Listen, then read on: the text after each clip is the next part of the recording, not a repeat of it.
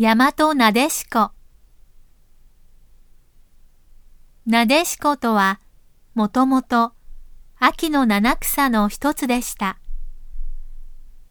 中国伝来の東なでしこに対して、日本在来種を大和なでしこと言います。